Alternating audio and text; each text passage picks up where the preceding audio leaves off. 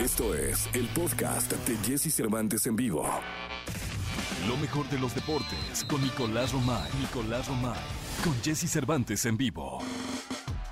Lleno de entusiasmo y de energía en esta mañana de viernes, saludo con cariño a Nicolás Romay Pinal, el niño maravilla, conocido en el mundo como Le Niñe. Mi querido Le Niñe, buenos días. ¿Cómo estás, Jesús? Me da gusto saludarte. Buenos días para ti, para toda la gente. Me, me encantaría que, hubiera buenas noticias, Jesús, pero hoy es un día muy complicado para la selección mexicana de fútbol. El día de ayer se recibió una constancia de la FIFA diciendo que si el grito homofóbico continúa, México está en riesgo de perder el Mundial de Qatar. O sea, México podría perder puntos en la clasificación y podría ser expulsado para el próximo Mundial. Hoy hay conferencia de prensa de emergencia con John de Luisa y con Gerardo el Tata Martino para de nueva cuenta pedirle a la gente, Jesús, rogarle a la gente que no grite cuando despeje el portero rival, después de que en los dos últimos partidos de la Liga de Naciones de CONCACAF, recuerdas que se tuvo que suspender momentáneamente el encuentro. Bueno, pues la FIFA no está ajena a esta situación y ya le llamaron la atención de manera importante a la Federación Mexicana de Fútbol, Jesús. Oye, te voy a decir una cosa, mi querido Nicolache. Creo que en México ya está, ya está controlado ese, ese grito, ese aspecto. Creo que, que, se ha trabajado bastante para que nuestros estadios no pase. Hablo del territorio nacional. Creo que este problema ha venido eh, a presentarse en los últimos dos encuentros jugados en la Unión Americana. Y entonces creo que la campaña tendría que ser mucho para que si los. Porque veo que el, el panorama de, de, la, de la selección mexicana de fútbol es en Estados Unidos. O sea, van a jugar en Estados sí, Unidos. Sí. Por lo menos los próximos tres o cuatro meses. Entonces sí habría que concientizar mucho a nuestros paisanos para que no, para que estén conscientes de, del grado de, de pues de, de, daño que le pueden hacer al fútbol mexicano y que le pueden hacer a la selección si siguen con este grito homofóbico que parece ser que en Estados Unidos no está controlado. Sí, porque a ver, vamos a jugar en Estados Unidos toda la vida. O sea, ¿estás de acuerdo? Ahí está el negocio y la selección mexicana seguirá yendo a Estados Unidos. Entonces, es muy importante porque de entrada podemos tener partidos de eliminatoria a puerta cerrada. ¿Te imaginas lo que sería eso? Tristísimo. O sea, lo complicado que es un octagonal final con equipos que siempre hacen sufrir a la selección mexicana de fútbol. Ahora, si ya se puede, porque hemos superado bien o mal la pandemia de COVID y podemos tener 40%, 50% de, de aficionados en el estadio, ahora imagínate que por mal comportamiento nos digan, oye, ¿sabes qué? Esa puerta cerrada. O sea, la desventaja que vamos a tener con el resto en la eliminatoria. O sea, Gerardo Martino debe, de, tu amigo Gerardo Martino, Jesús debe estar molesto, preocupado, angustiado. Sí, mi tata debe estar que, que, que, que, no duerme, porque ahí sí ya no depende de él, no depende de los jugadores, no depende de la estrategia, de la preparación, depende del nivel de concientización que se hubiera hecho con el público, insisto, con los paisanos, que los Estados Unidos pueden no haber sido permeados por las campañas que hubo en México, y, y ahora sí que estamos en sus manos, mi querido Nicolache. Sí, y de verdad que no es cosa menor, porque ayer FIFA fue categórica convocaron a rueda de prensa de emergencia presencial para que John de Luisa, de nueva cuenta junto con Gerardo Martino, hagan eh, saber a la gente lo importante que es esto. Pero bueno, eh, Jesús, seguiremos informando, es a las 12 del día, estaremos ahí eh, pendientes de, de, toda esta situación, pero sí, de verdad que ojalá que el mensaje quede bastante claro. Sí, totalmente de acuerdo. Esperamos que así quede y vamos a ver qué, qué resulta de la información. Ya nos estarás platicando el próximo lunes. Nicolache, lo escuchamos en la segunda, ¿te parece? Sí, justo está jugando Suecia contra Eslovaquia 0 por 0 al minuto 20. Hoy también en la Eurocopa, Croacia, República Checa y el partidazo Inglaterra contra Escocia. Pero platicamos en la segunda de deportes, Jesús. Ya está, platicamos en la segunda de deportes, 8 de la mañana, 19 minutos. Vamos rápidamente con más música. Estamos en XFM, estamos en la estación Naranjo y es viernes, viernes 18 de junio. Que tengas un gran fin de semana. Hoy en este programa la vamos a pasar muy bien, así que quédate con nosotros.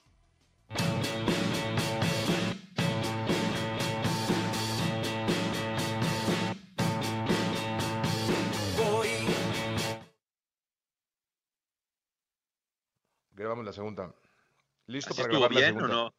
Sí, bien, bien, bien, Nicolache. Okay, va. En cuanto me digan, ya estamos grabando. Es el grito de guerra, perfecto.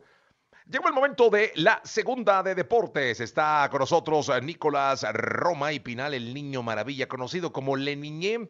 Mi querido Leniñé, ¿qué nos cuentas en esta segunda? Jesús, la noticia de de Paola Espinosa el día de ayer, caray. Una de las grandes atletas para el deporte mexicano, histórica, medallista olímpica, una carrera fantástica y que queda fuera de los Juegos Olímpicos de Tokio. Y queda fuera por, a ver, eh, por un control selectivo, pero que al principio nada más decían que era un control, que no iba a ser selectivo. Y después dijeron que sí era selectivo o por lo menos utilizaron los resultados para así seleccionar a los atletas, a los clavadistas que van a ir a Tokio. Entonces, eh, cuesta trabajo digerirlo porque Paola Espinosa, con la cual hemos platicado, Jesús, en este espacio, pues, es una fantástica atleta, pero tristemente los ciclos terminan y hoy no es la mejor representante para buscar una medalla. Entonces, creo que la Federación Mexicana de Natación hace bien en decir, oye, no puede ir Paola Espinosa porque hay clavadistas mejores y ni hablar. Eh, se toma esa determinación, aunque no hubo claridad de las reglas desde el principio. O sea, dijeron que era un control y después lo hicieron selectivo. Entonces, eso sí está generando un poquito de molestia. Oye, y lo que sí es que, eh, bueno, Paola queda como, como una leyenda de los clavados, ¿no? No, bueno, por supuesto, no, por supuesto, de las más grandes de la historia de, de, México por lo que consiguió, por lo que le dio a los clavados, pero siempre es triste Jesús porque creo que ella tenía mucha esperanza, mucha ilusión después de todo lo que pasó este último año, porque se tuvo que recuperar de COVID-19, eh, la maternidad también, y para un atleta recuperarse de eso es muy complicado, y tenía la ilusión de despedirse en Tokio, y ahora no poder hacerlo, pues evidentemente es un golpe muy duro para, para su ánimo. Pero bueno, nos quedamos evidentemente con todo lo que Paola Espinosa le dio al deporte en México. Sí, con toda la historia, con todas las medallas, los himnos que nos hizo cantar, las emociones. Bien, bien, bien por Paola. Eh, le brindamos un aplauso de pie, ¿por qué no decirlo así?, a su historia. Y me imagino que va a seguir ligada al deporte de alguna u otra forma, me quedo Nicolache. Sí, sin duda alguna, sin duda alguna. Y ojalá, ¿no? Porque sería buena noticia. Creo que personajes como Paola siempre ayudan mucho al, al deporte. Oye, Jesús, también hay Copa América hoy, ¿eh? ¿eh? entendemos que la fase de grupos es una chunga, pero bueno, hay Copa América hoy, Chile contra Bolivia y este que pinta para ser muy buen partido a las 7 de la noche, Argentina contra Uruguay. pinta para ser duelazo, ¿eh? Juegazo ese, ¿eh? Y aparte Argentina que está urgidísima de puntos urgidísima de, de, puntos, no por calificar a la siguiente ronda, porque califican cuatro de cinco, sino por lo anímico. Están cuestionando muchísimo a Scaloni, el director técnico de Argentina. A Scaloni la verdad es que lo están señalando y yo creo que si no gana la Copa América, se podría ir y podría dejar de ser técnico de la selección de Argentina. Sí, está en vilo su, su, continuidad. Mi querido Nicolache, hasta el próximo lunes. Gracias por eh, tu participación en este programa. Eh, y pues ya el lunes tendremos a la maestra de japonés para que empiece a ilustrarnos ¿Ah, tanto a ti como a mí. Claro, claro. Sí, sí, sí, es de Catepec, la, la, señora. o sea, este otra vez la productora. No, no, no, no, no, no, esta es otra, es, es, es una de las, de las eh, primas cercanas de, de, la productora que se fue unos años. Mm a, una escuela, eh, ahí mismo. ¿Tiene, el pelo azul? Eh, no, ella no tiene el pelo azul, tiene el pelo morado. Ah, morado. Entonces, este, pero sí, el, lunes viene, ya aparece en escena nuestra maestra de japonés. A un mes. A un mes de los Olímpicos. a un mes, a un mes de los Olímpicos. Prima hermana de la productora de Ecatepec. Estudió japonés en Ecatepec, así que seguramente va a ser, va a tener muchas cosas interesantes que, que enseñarnos. No, sin duda, sin duda. Jesús, te mando un abrazo. Buen fin de semana. Buen fin de semana, Nicolás Roma y Pinal, el Niño Maravilla. Continuamos con el programa. Podcast. Escuchas el podcast de Jesse Cervantes en vivo. Todo lo que sucede alrededor del cine. La pantalla chica, los mejores premios y el mundo del espectáculo. En una de las voces más reconocidas. Hugo Corona en Jesse Cervantes en vivo. Bien, 8 de la mañana, 45 minutos. Hugo Corona, ¿cómo estás? Qué gusto saludarte. Muy bien, Jesse, tú, muy buenos días, ¿cómo va todo? Bien, contento de, que nos eh, estés, bueno, más bien de que estés por ponernos eh, estrenos y recomendaciones para este fin de semana. Así es, puras cosas. La verdad es que creo que eh, la gente que, que, vaya al cine o que quiere ver películas en casa, creo que se la van a pasar muy bien este fin de semana. Particularmente, fíjate que estrena una película mexicana que eh, dirige el director Ernesto Contreras, el director de Sueño en otro idioma, y es la historia de una mujer que eh, está atormentada por, un, por algo que le pasó en, durante su vida, algo que, que tiene un suceso, y conoce a un pequeño adolescente que es interpretado por Benny Emanuel, eh, que básicamente lo que hace es sacarla adelante de su tristeza y de la manera en la cual ve las cosas. La película se llama Cosas Imposibles y de verdad es una de esas películas que si uno va a ver al cine va a salir no solo contento, sino además va a disfrutar el hecho de que haya visto una historia tan humana, tan hermosa, tan, tan, tan, tan llena de vida, que, que, que, es muy raro ver en el cine mexicano una película que te haga sentir tan bien. Y Ernesto Contreras lo logra, lo logra con cosas imposibles. De verdad, creo que la gente va a salir más allá de, de, de, fascinada de lo, de, lo, de lo humana que es esta historia que nos, que nos cuenta, escrita por Fanny Soto. Ah, pues voy a ir a verla. Se llama Cosas Imposibles, ¿verdad? Está en cines. Sí, estrenó el día de ayer Cosas Imposibles de Ernesto Contreras y creo que es la, el perfecto regreso del cine eh, en México de directores mexicanos para, para después de la pandemia, porque además creo que nos hace sentir muy bien. Híjole, pues sí, sí la voy a ver, mi querido Hugo. ¿eh? El fin de semana me voy a, de Día del Padre voy a festejar en el cine. Ándale, está, está brutal la película, me parece que te la vas a pasar muy bien. Otra de las, de las que te va a hacer sentir bien además que si la quieres ver en casa, es la nueva película de Pixar que estrena exclusivamente en Disney Plus, se llama Luca, y es la historia de dos, dos amigos que se, que se conocen. Lo que es muy particular es que ellos son monstruos de mar, así tal cual. Eh, ellos viven en el mar, tienen, eh, tienen escamas, tienen una, una, una, condición evidentemente donde pues, viven en el, en, el fondo del mar, pero cuando ellos salen a, a la tierra se convierten en humanos. Entonces, tanto Enzo como, como, como Eco lo que hacen es salir al pueblo que tienen más cercano, que es un pueblo en la, en la ribera italiana, y empiezan a vivir y empiezan a convivir con los humanos que están ahí y cómo es que esta amistad que se va formando entre ellos dos y una, y una adolescente que también vive en este pequeño pueblo los va a ir cambiando. Creo yo, hay mucha gente que, que le gustó Soul. ¿A ti te gustó Soul? Sí, me encantó. Bueno, a mí, en mi particular punto de vista, me parece que Luca es muchísimo mejor que Soul. Wow. Tiene mejor historia, tiene mejor conexión humana y sobre todo habla mucho de cómo es que alguien se tiene que revelar para encontrarse a sí mismo. Luca, del director Enrico Casarrosa, que si ustedes recuerdan todos los cortometrajes que hace Pixar luego, este director hizo el de Luna, eh, eh, que era eh, este de, de, los pescadores que tenían que llegar a la luna, que era súper interesante. Entonces, creo que lo pueden ver, la van a pasar muy bien tanto niños como, como adolescentes, como adultos. Solamente va a estar en Disney Plus, no la van a poder ver en otro lado, pero la ventaja, llamémoslo de alguna manera, es no tienen que pagar extra por ella. Ah, eso está bueno, luego te, quieren clavar otros 200 varos o 300 y dices tú, ¿qué hubo? Me espero, ¿no? Sí, exacto. Entonces, eh, esta llega completamente como parte del catálogo de la plataforma Disney Plus. Eh, otra película que estrena en cine, que es Duro de Cuidar 2, una película bastante divertida, eso sí, no es para, para, para cual todo el público porque no es familiar, sin embargo, es muy entretenida. Ryan Reynolds, Samuel L. Jackson, Salma Hayek, Antonio Banderas, eh, Tom Grillo por ahí sale. Es una película en la cual es una secuela de una película que salió hace un par de años, que, que, igual tenía este mismo elenco. Sin embargo, creo que en esta ocasión lo que hace es que es Ryan Reynolds es muy divertido, está como en este personaje de Deadpool, Samuel L. Jackson está divertidísimo, Salma Hayek lo hace muy bien, es para divertirse y la historia es eh, Michael Bryce, que es interpretado por Ryan Reynolds, tiene que ayudar al que antes era el asesino, el asesino que lo estaba buscando, que era Darius Kincaid, para eh, salvarle la vida. Creo que la película lo que tiene es, es eso, que es entretenida, es divertida y si uno se la quiere pasar bien en el cine, pues sin lugar a dudas, esta es una de las grandes recomendaciones. Ah, pues ahí está, este, ahí hay dos buenas películas para el fin de semana. Así es. Y por último, en Prime Video estrena un documental, eh, una serie documental que se llama Chivas, el rebaño sagrado. Ya me, había, ya me habías dicho que no lo vas a ver. A mí me gustaría invitarte a que lo vieras. Creo yo que va más allá del equipo. Evidentemente se va sesgando porque, pues sí, Guadalajara es eh, o eres Atlas o eres Chivas.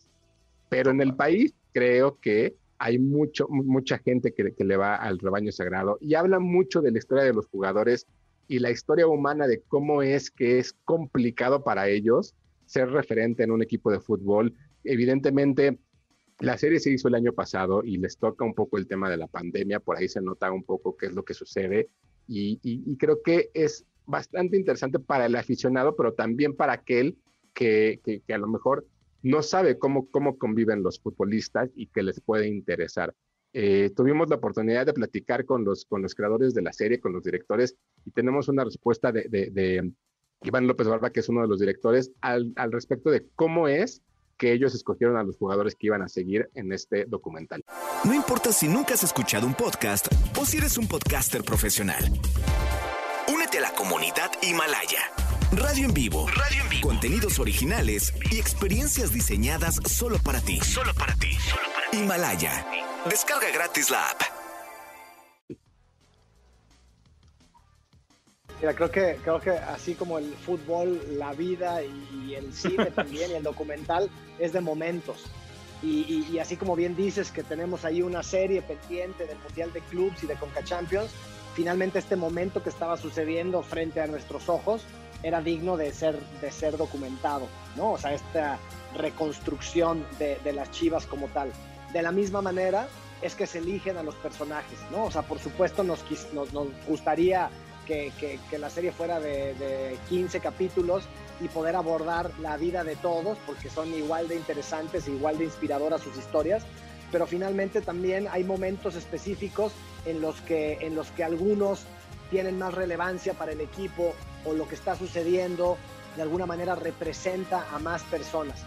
Y creo que ahí fue nuestro, nuestro balance, o sea, tratamos de elegir personajes que representaran también a, a millones de mexicanos y que sus historias pudieran inspirarlos y de, algún, de alguna manera guiarlos a, a, conseguir lo que quieren, ¿no? A lograr sus sueños.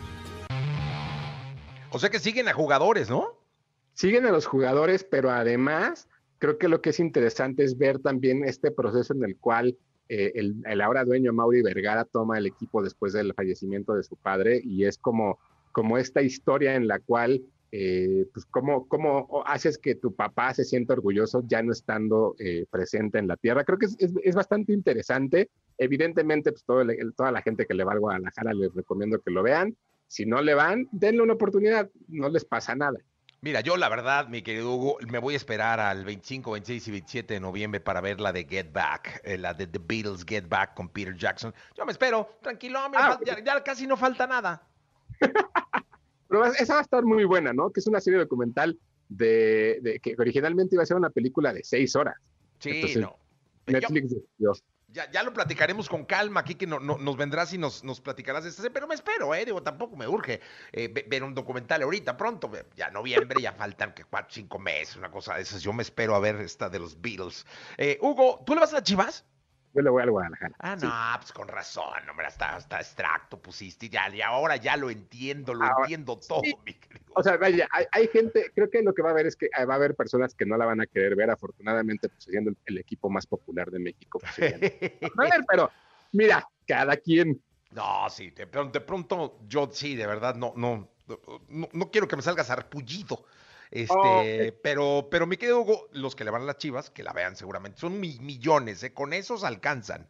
Este, sí, son millones, es uno de los equipos más populares del continente americano, seguramente. Así que tendrá muchísima gente que la, que la vea. Esta película que, que también nos la estás recomendando. Hugo, muchas gracias. Claro que sí, y me siguen en Twitter como arroba tushai y en Instagram como Hugo Corona. Cualquier cosa y duda que necesiten, por ahí andamos. Ya está, mi Hugo, un abrazo. Igual. Abrazo, gracias por estar en contacto con nosotros. Vamos con eh, más música. Aquí les dejo a Maui Ricky, Prince Royce y Piso 21. Estamos en XFM. Buenos días. Podcast. Escuchas el podcast de Jesse Cervantes en vivo. Toda la información del mundo del espectáculo con Gil Barrera con Jesse Cervantes en vivo. Bien, es viernes, viernes 18 de junio del año 2021. Saludo con cariño al querido Gilgilillo, Gilgilillo, Gilgilín, el hombre espectáculo de México. Mi querido Gilgilillo, ¿qué nos cuentas en este viernes? Mi querido Jesse, ¿cómo estás? Buenos días. Oye, felicidades anticipadas del Día del Padre. Muchas felicidades a todos, a ti, mi Jesse, a todos los que son, tienen esta gran bendición. Muchas felicidades. Y mira, la cartelera artística está activa este fin de semana. Los Ángeles Azules ya están preparando este regreso espectacular a la normalidad de los conciertos, por decirlo de alguna manera, y, eso es una muy buena noticia para la industria, ¿no, mi? Sí, totalmente, con estos eh, palcos que están haciendo ahora acá en la curva 4, eh, justo mañana y pasado, sábado y domingo, están Los Ángeles Azules, estuvieron los Caifanes, bien, ¿eh? Bien, porque pues al final ya estamos viendo, ya tenemos visos de espectáculo, de música en vivo y la reactivación, por, a, a pesar de que la pandemia sigue y con todas las medidas eh, de seguridad pertinentes, está avanzando a pasos paso agigantados, mi querido Gil. Y bueno, son varios elementos para festejar también a los papás. El, este, las estrellas pasará este sábado a las nueve de la noche un, programa que se llama este, ¿Qué miembros tan padres? Que es un programa que, hicieron con todos los integrantes de miembros al aire y ahí por ahí estuvo pues Raúl Araiza, estará Raúl Araiza, Jorge el Burro Van Ranking, este, Juan Soler, estará de la Torre, José Eduardo del Vesca, aunque, y, Paul Stalin, que aunque estos dos no son papás, este, bueno, pues eh, eh, están, estarán contando lo mejor de sus anécdotas, este acercamiento que tenían con sus papás, cómo se ven con el en torno al tema de la paternidad. El querido Jordi Rosado también va a estar por allá. Y la verdad es que la, idea es como eh, rendirle un tributo a los papás, que creo que también es muy valioso, que la televisión se una en estos actos, pues, este, tan emocionalmente a veces olvidados, porque la pandemia nos sucumbió en todos los sentidos, ¿no? Eh, llegó un momento en que no teníamos, no, pasaban los días, entonces si había alguna festividad en especial, pues no la valorábamos tanto como ahora que ya estamos reactivándonos al 100%. Creo que es una muy buena idea, está producido por Lalo Suárez y creo que forma parte de esta, insisto, de esta reactivación emocional que también es bien importante que se dé en la industria, ¿no? Los mensajes que mandan las estaciones de radio siempre alrededor de, este tipo de festividades son importantes porque nos,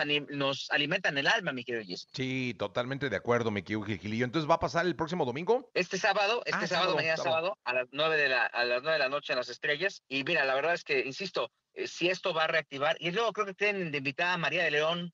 Entonces, pues mira, esas son ganas de reactivarnos, ¿no? Se, va a poner repadre. Sí, oye, qué buena es para la batería María de León. No sé si la has visto, subió una historia tocando la batería. Fíjate que no, no, no la vi, pero sí, es, es, musicalmente es, es, una artista muy completa. Sí, oye, es buena, pues es que es buena para todo, mi Jessy. Bueno, para lo que se alcanza a ver es buena, para el tubo es buena, ¿no? Para el pole dance, ¿no? Para la cantada, para la bailada, para las baquetas salió muy buena. Oye, Dios bendiga a esa mujer. Dices buena para todo, para lo que se alcanza a ver. Pues es que quién soy yo para decir que todo, pues no, ahí sí no. Gil, muchas gracias, escuchamos el lunes. Jessy, muy buenos días, felicidades a todos los papás. Oye, son 21 millones de papás mayores de, de 15 años según las estadísticas. No, pues somos muchos, Gil, ahí está la fuerza del papá, ¿eh? Exactamente. Pues Un abrazo a todos y, este, y nos escuchamos el lunes. Nos escuchamos el lunes, Gilillo, gracias. Buenos días a todos. Podcast. Escuchas el podcast de Jesse Cervantes en vivo. Llega el fin de semana y Jesse Cervantes te da las mejores recomendaciones para visitar y conocer. ¿A dónde ir con Jesse Cervantes en vivo?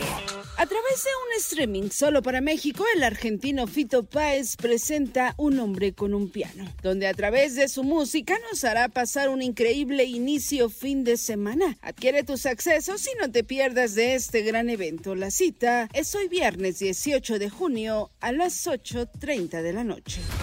Este domingo 20 de junio a las 6 de la tarde, diviértete con la obra de teatro Agotados, una producción que habla acerca de Sam, un actor en ascenso con el corazón roto, dirigida por José Razúñiga, con un elenco único, no te la puedes perder.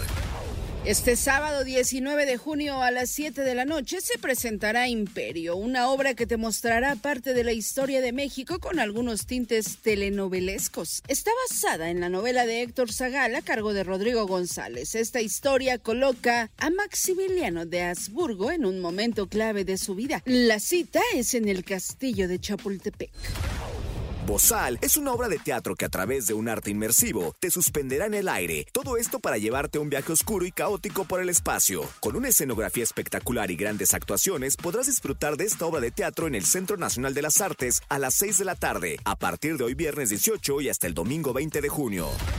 Disfruta de un palco privado al mejor grupo musical de cumbia mexicana. Los Ángeles Azules se presentarán desde la curva 4 en el Autódromo Hermanos Rodríguez mañana sábado 19 y este domingo 20 de junio a las 8.30 de la noche. Adquiere tus boletos y con todos los protocolos de seguridad podrás cantar y bailar al ritmo de los mejores éxitos de Iztapalapa para el mundo. Podcast. Escuchas el podcast de Jesse Cervantes en vivo. Ivana Paola. Cantante y actriz mexicana, con más de 21 años de carrera artística, es conocida internacionalmente por su participación en diferentes proyectos internacionales, los cuales se han posicionado de manera exitosa alrededor del mundo. no te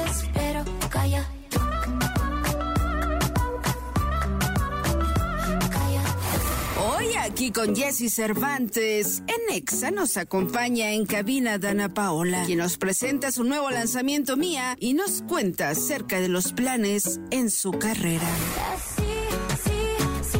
Es viernes en cabina. Señoras y señores, pide un aplauso a todos los que estamos aquí para la estrella más grande que tiene este país, que está en la cabina con nosotros. Que venga la gritiza de todos los que estamos aquí en el estudio, en la cabina. Feliz de tener a Ana Paola. Ya, qué emoción poderte ver ya en carne y hueso, frente a frente y presentando este, este sencillo. Estoy muy ilusionada, de verdad. Para mí es un primero un placer siempre platicar contigo y platicar obviamente con, con todo México y con toda Latinoamérica siempre. Y para mí un orgullo gigante seguir presentando música como mexicana, representar al país, muy, muy orgullosa. Oye, Dana, has trabajado muchísimo a lo largo de tu vida, muchísimo, desde niña. Eh, ¿Qué se siente hoy ser una estrella y una de las estrellas más importantes del mundo de habla hispana y una de las estrellas más grandes de México? Mucho orgullo. O sea, miro atrás, eh, tiempo atrás cuando empezaba y, y siempre las ganas que sigo teniendo de seguir en esto y de amar lo que hago y de estar apasionada y de seguir fiel a mí, ser auténtica y ver todo lo que he pasado. Y hoy en día sigo creciendo y sigo aprendiendo y sigo teniendo estos sueños de niña y aún así esta ilusión y los sueños se van cumpliendo es como un gran abrazo al alma. O sea, realmente me siento muy orgullosa de lo que he logrado hasta el día de hoy, de seguir aprendiendo, madurando, creciendo junto con mi, hoy en día ya con mi música, con mis canciones, mis letras, eh, con mi proyecto. Es como son, son las pequeñas cosas que te va regalando la vida a raíz de tanto trabajo y creo que eso es algo que me ilusiona mucho y saber que México siempre ha estado de mi lado y yo siempre llevando la bandera de México por todos lados para mí es un orgullo tremendo. Oye, ¿cómo van cambiando los sueños? O sea, ¿cómo es que de pronto eh, los, los sueños pueden llegar a, a- a cambiar conforme vas creciendo como artista? Evolucionan. Evolucionan. Evolucionan completamente. Un, como uno como ser humano, yo creo que no soy la misma persona. Hablábamos de justo de toda la pandemia y todas las entrevistas que hicimos el año pasado, decir, yo no me siento la misma persona. O sea, uno va evolucionando mucho y justo los sueños acompañados de, de esta evolución.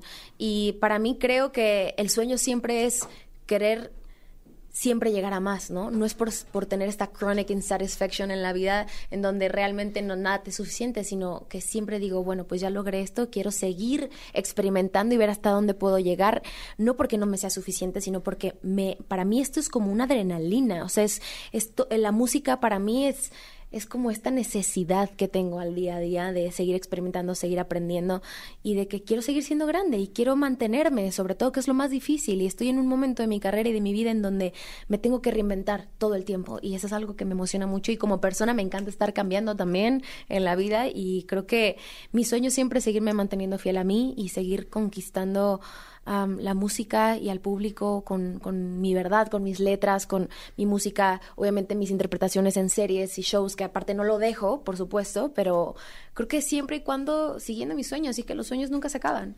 Yo admiro mucho a los artistas de hoy, muchísimo, porque con esta eh, vorágine de, de redes sociales también les vino un, eh, un trabajo 24/7, es decir, Muy heavy.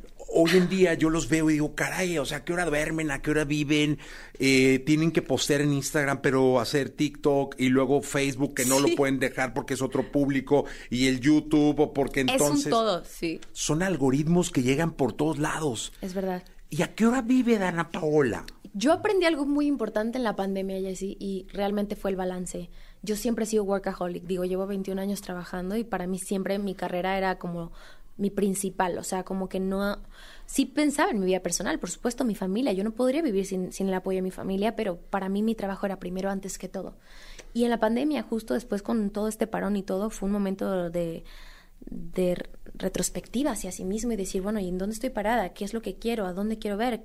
Cuidar mis, mis relaciones personales, mis amistades, mi familia, sobre todo el self-care, el, el, el amor propio, que es bien importante y que es como súper hablado hoy en día, pero creo que para mí fue muy fuerte recibir este golpe de realidad y decir, Claro, entonces ahora empiezo desde mi casa a trabajar, a darme cuenta de que tengo la oportunidad de tener el tiempo, porque tú sabes que en este medio al final sí estamos 24/7 y la música es 24/7. O sea, yo me monté el estudio en mi casa, eh, compongo desde allí y, hoy en día si ya se trabaja todo, pues uno desde casa. Y es como decíamos, bueno, uno empieza otra vez a la normalidad sin dejar esas cosas, pero siempre me ven mis tiempos. Yo a veces es 11 de la noche o fines de semana que estoy con mi familia, es como no contesto el teléfono y trato de alejarme de eso porque porque es el tiempo de calidad. O sea, realmente uno se tiene que dar estos balances de repente en la vida para poder sobrellevar todo esto y con mucha salud mental.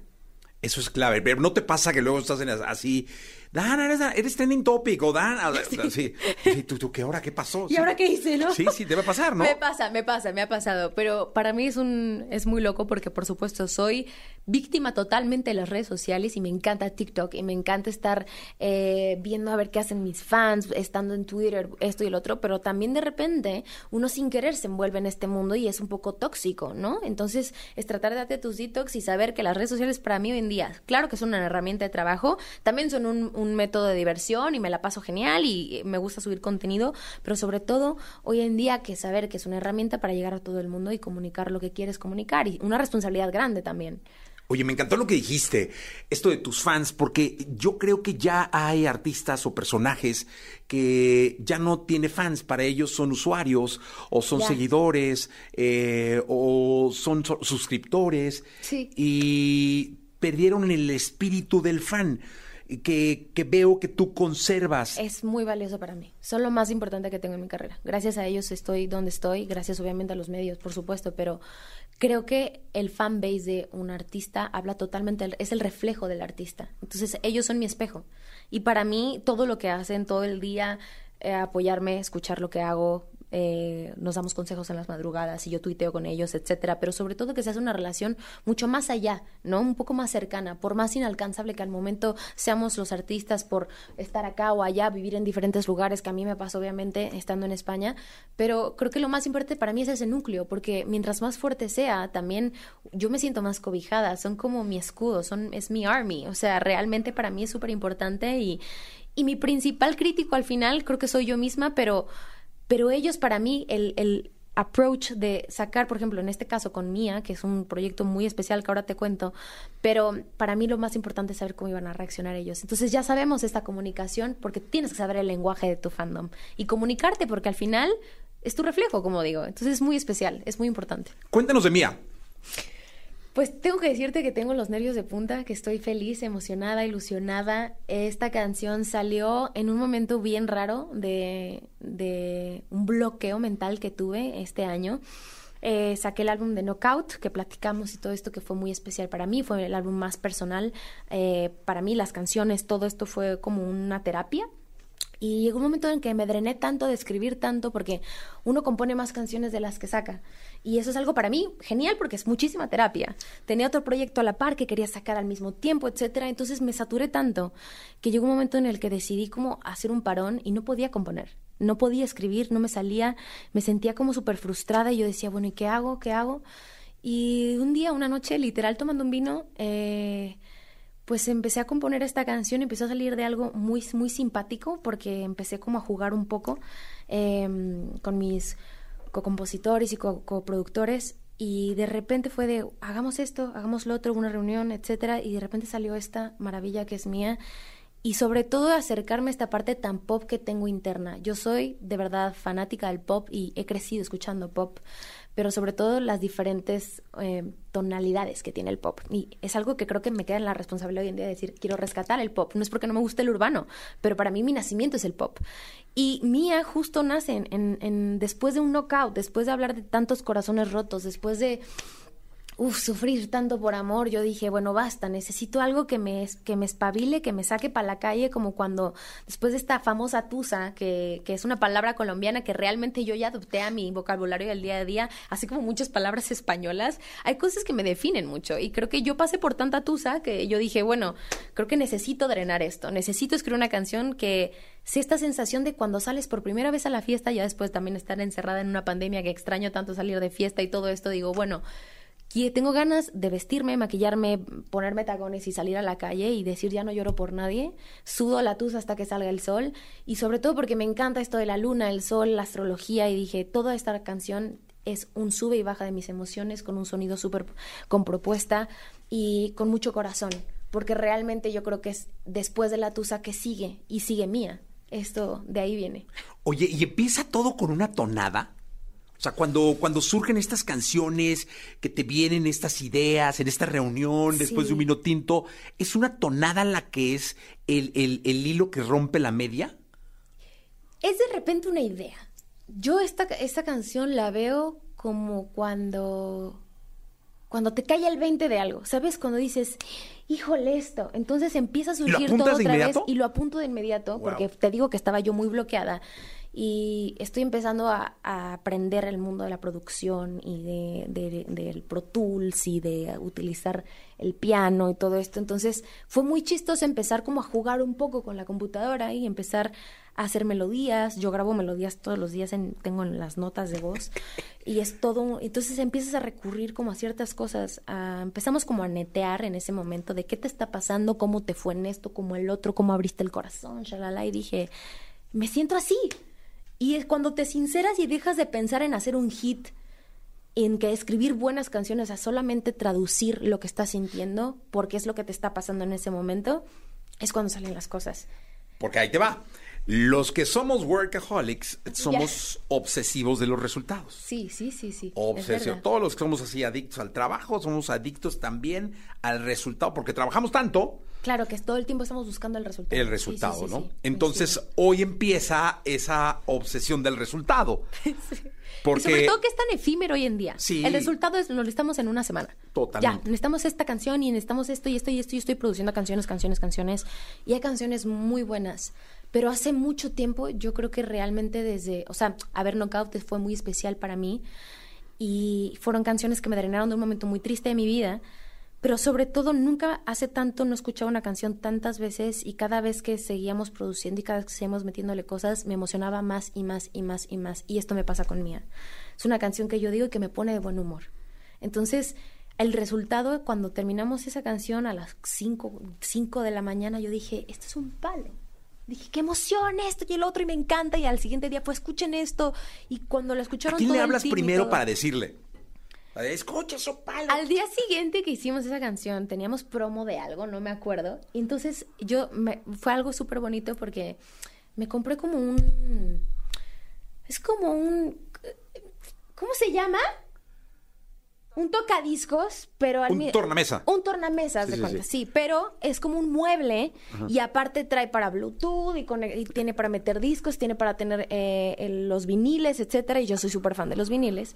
Y les dije, vamos a estrenar el vinil, les tengo una canción nueva y se las puse a todos ahí. Y me dijeron, ¿qué es esto? Entonces ya al momento se les aprendieron la tonadita, ay, ay, ay, ay, ay. Y yo, ok, sí, sí les gustó, perfecto, esto y el otro. Y entonces fueron detallitos que fuimos eh, eh, de- eh, arreglando y justo se unieron los Swagger Nuts a, a coproducir esta rola. Y, y qué lindo saber que, que de algo tan personal y de tan, tan emocionante de una noche hasta las 5 de la mañana de un bloqueo, de repente te resurge eso y sale una canción. Entonces todo ese proceso ha sido muy, muy especial. Oye, también sabes qué lindo que se defienda así una obra, ¿eh? Con esa pasión con la que estás defendiendo y has defendido tus, Sí. tus canciones en, en cada Zoom que hemos hecho, en el último año, en cada entrevista telefónica que podemos haber hecho, Sí. y ahora presencial, que vienes a la cabina a Ya, defender por fin. tu obra. Es como, eres como el padrino. ¡Ah! Eres como el padrino, porque realmente es la primera entrevista que hago de mía.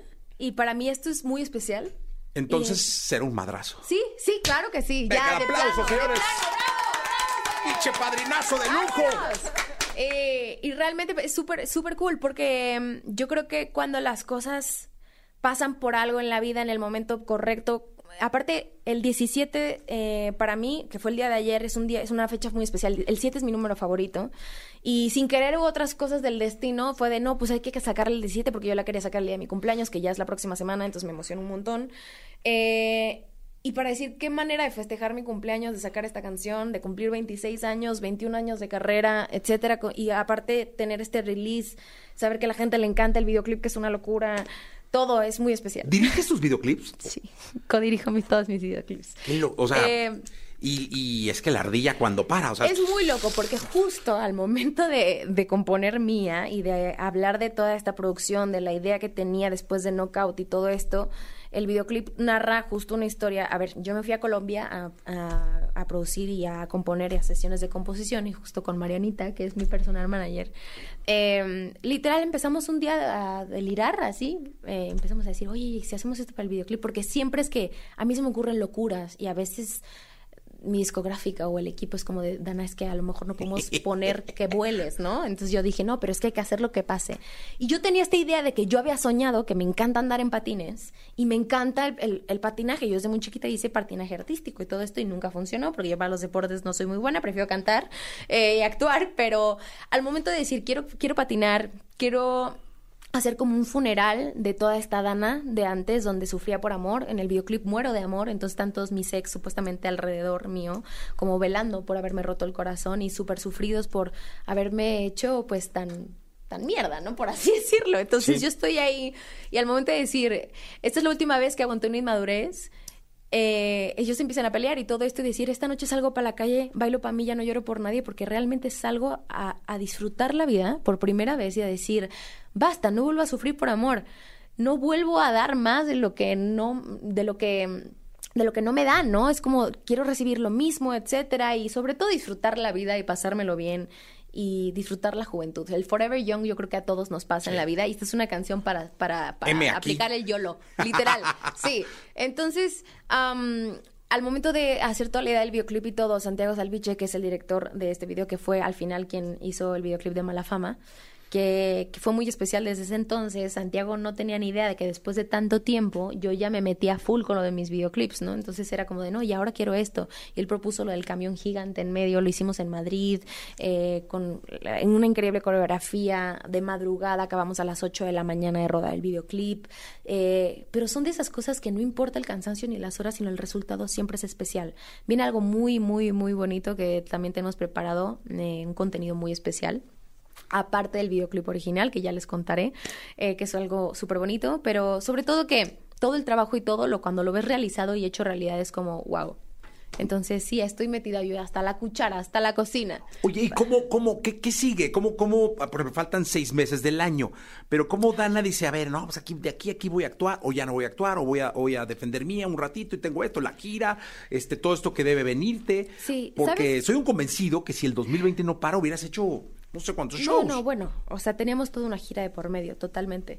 Yo creo que este año se activan de nuevo los conciertos, es algo que me ilusiona ver también a muchos compañeros que están anunciando gira y todo, y nosotros estamos en eso, que es algo que me ilusiona un montón, porque para mí el directo y estar en vivo es como de las cosas más satisfactorias de todo esto, escuchar estas canciones que saca, ya se me juntaron dos álbumes, imagínate, o sea, entonces realmente para mí escuchar esto en vivo, escuchar a la gente cantar y todo eso es como, wow, sí necesito los en vivos, pero lo que sigue es que te saqué tanta música el año pasado que fue de una tras otra, hice 18, 19 videoclips, eh, una cada mes, colaboraciones, esto y el otro, que al final si todo fue indoor, como desde casa, y solamente el año pasado estuvimos en Premios Juventud y salí muy poco, fue, muchísimo trabajo.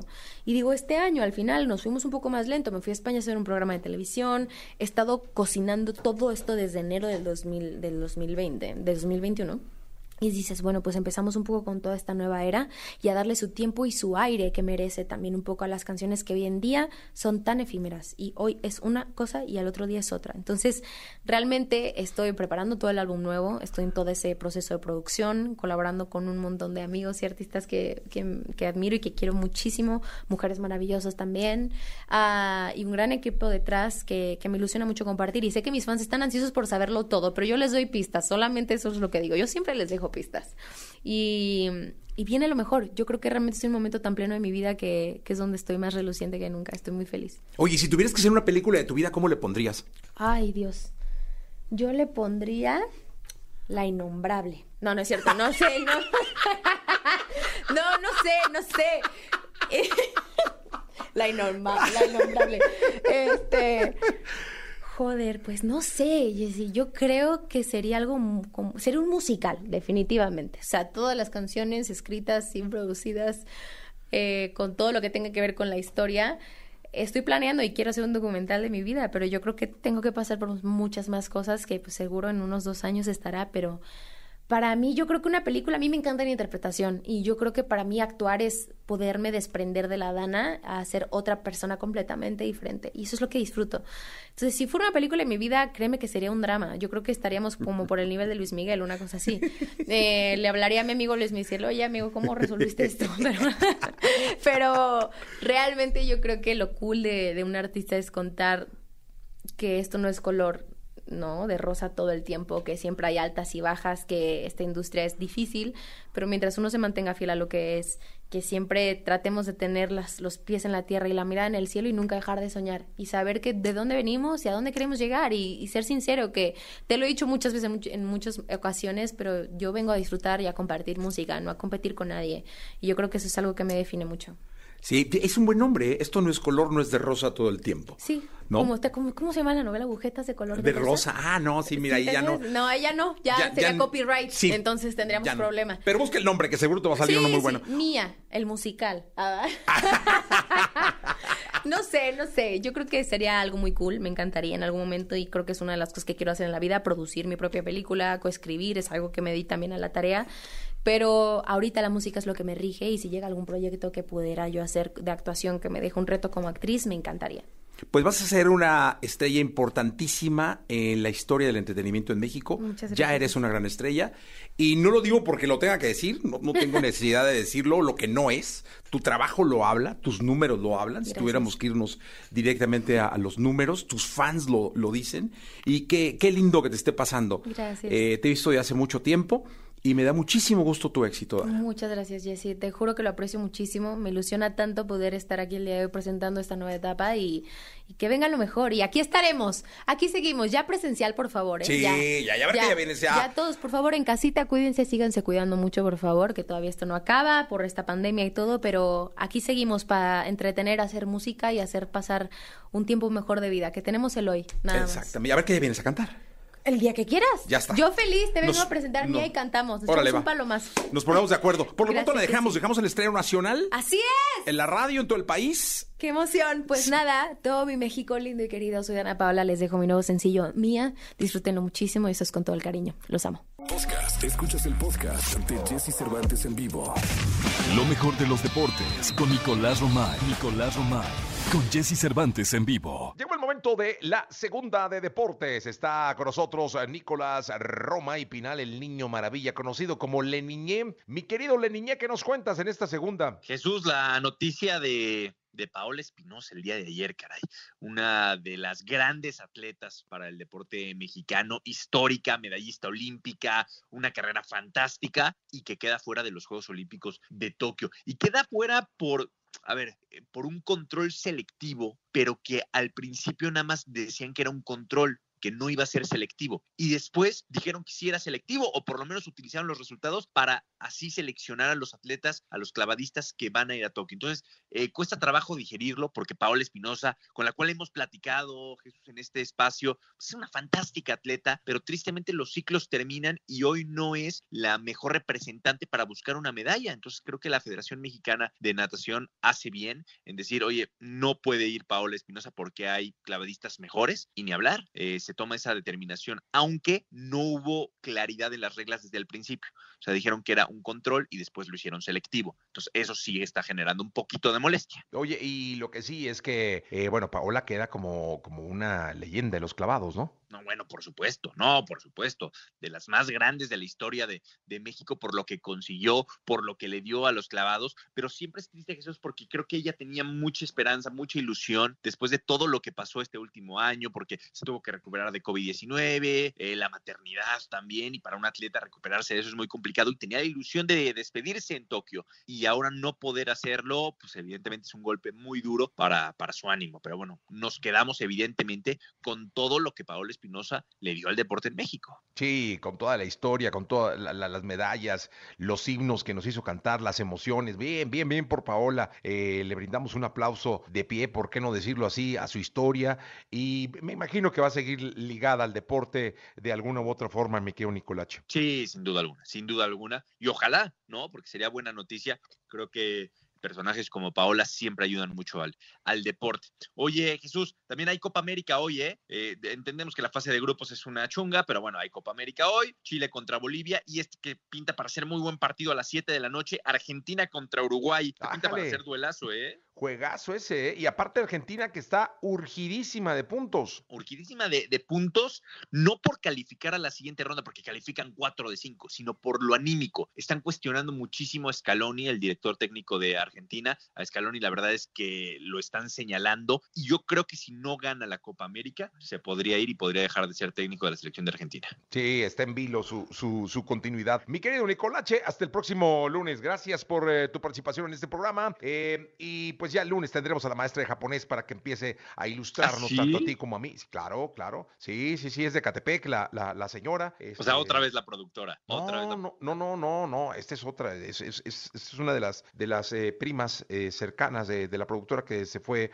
unos años a, a- a una escuela, eh, ahí mismo en ¿Tiene, tiene el pelo azul? Eh, no, ella no tiene el pelo azul, tiene el pelo morado. Ah, morado. Entonces, este, pero sí, el, el lunes viene, ya aparece en escena nuestra maestra de japonés. A un mes, a un mes de los Olímpicos. Es a un mes, a un mes de los Olímpicos, prima hermana de la productora de Ecatepec, estudió japonés en Ecatepec, así que seguramente va a ser, va a tener muchas cosas interesantes que, que enseñarnos. No, sin duda, sin duda. Jesús, te mando un abrazo, buen fin de semana. Buen fin de semana, Nicolás Roma y Pinal, el Niño Maravilla. Continuamos con el programa. Escucha a Jesse Cervantes de lunes a viernes de 6 a 10 de la mañana por Exa FM.